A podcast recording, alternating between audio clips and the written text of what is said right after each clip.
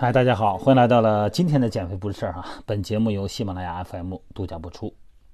这两天疫情啊，呃，在咱们国内呢，终于受到了控制哈，然后呢，呃，稍有缓解。这真是感谢咱们的政府，感谢咱们的医疗工作者，也感谢我们的社区工作者哈。当然还得感谢我们自己，咱配合呀，这很重要。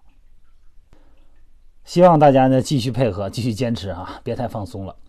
这小区门口啊，包括小区里头，哎，我看到现在的。这个打羽毛球的特别多了，因为天暖和了嘛。你看北京都二十多度了，都打羽毛球。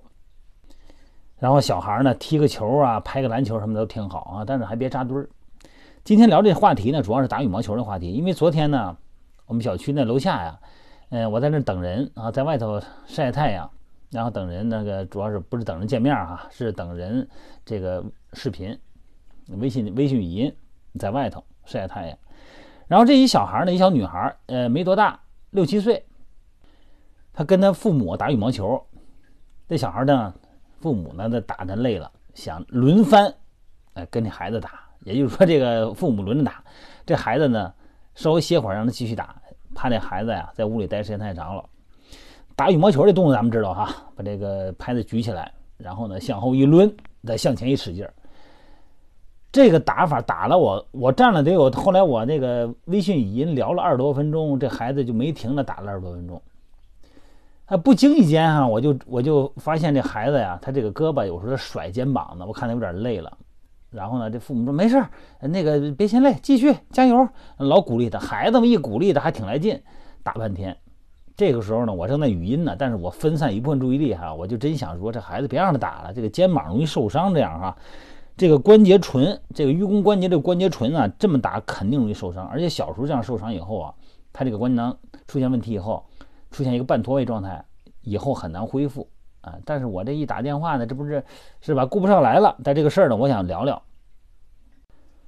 等后来我打了半天电话，打完以后呢，注意力也也没在他们身上。后来哎，人三口走了，咱也不知道哪个楼上的没注意，所以说我这个。今天弄个语音跟大家分享一下，想必大家呢也经常的打羽毛球啊，甭管您是六七岁的小孩儿，还是咱们成年人，这个单一这个姿势啊，抡胳膊抽球这个姿势，很容易伤到盂肱关节的关节唇啊。我跟大家聊聊啊，别嫌烦哈，这里边有点术语。咱这个肩关节，跟那个髋关节哈，你看都差不多哈，那个肩关节比那个大腿根活动度更大一点哈。肩关节呢，这叫球窝关节，那就是球。然后呢，握到一个窝里头了。其实呢，大腿根是标准性的球窝关节，什么意思呢？就是个窝啊很深，哎，这个骨头呢，这个圆球啊陷进去以后呢，哎，它包裹的很严，有很好的稳定性，同时还有灵活性。但这肩膀啊，为了便于灵活，你看，毕竟咱人是用腿走路嘛，就说上肢呢，它一般负重不是很大，但是它要求灵活呀，它得够啊。那这个时候呢，特别打羽毛球这动作，而且关键是用一个手抡抡抡。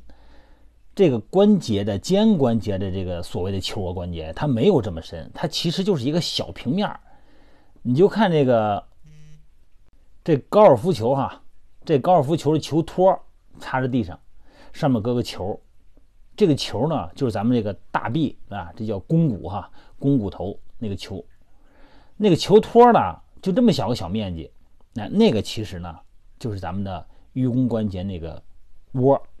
也就是说，那球比那个托啊大得多，它其实非常不稳定，它没有形成很好的一个球窝状态，它就全靠周围这些肌肉啊，哎，给它拽到那儿了，给它稳定到那儿了。然后呢，那个球托呢稍微有点斜面儿，哎，这个斜面呢，哎，还能挂着点儿，上面有关节囊拉着，底下关节形成一个立偶的关系，把这个胳膊就挂到那儿了。其实并不是很稳定啊，因为它太灵活了，就失去了稳定性。那么它周围有好多肌肉啊，有肩袖肌群哈，这个这个术语我就不说了哈。那么上下左右都有肌肉，但这个肌肉有一个问题哈，它不是平衡的。这个肌肉如果是失衡的呢，你这个球，咱们说这个高尔夫球啊，在这个托上啊，它就不是一个最佳的对位状态，它可能是斜着放的，很不稳定。咱们想想哈，你抡这个羽毛球拍子向后一抡，然后再快速的发力去抽这个球。那这个时候啊，这个剪切这个力量啊，就作用在这个窝上了。这关节窝呢，为了加上它的深度，刚才不是说了吗？特别浅，就是那么个高尔夫球托托着它，很浅很浅。那这个时候呢，身体为了加固它呢，哎，然后那个关节囊啊、韧带啊、结缔组织加厚一点，哎，形成那个像嘴唇一样的叫关节唇，挺好理解的。也就是说呢，它加厚以后呢，稍微稳定一点，把那个球，但其实也是不稳定的。我要说的是什么呀？就很多小孩打这个羽毛球的时候，我看他用大人的拍子。你看我刚才说那个案例就是，这个俩拍子肯定是他父母用的，挺大的成人的拍子。那这小孩呢？你想那，我看着六七岁啊，嗯，你反正也差不多。你想那小小胳膊小小身高的那力量哈，用那大人的拍子往后一抡，猛地往前一抽，哎呦，这个。因为我脑子里边能看到这个三维的他这个盂肱关节的结构，这个我真给小孩挺担心他的哈。这个我说他容易受伤的位置，这个关节唇的位置就很容易被受伤。所以这里边呢，这个太多术语，我刚才想说一些术语，什么肱二头肌长头的肌腱呢，肩峰卡压呀，呃，又是这个冈上肌肌腱，我想别说了，说了大家也不明白，最后是吧？所以我就直接说这个道理。那这个小孩要打羽毛球的话，这一定要用小孩的球拍子。另外一个，这个抽球的时候哈，这高空过来球了啊，过顶球的时候，你一定得跟孩子说，包括你个人了，你个人成年也是一样，不是抡胳膊。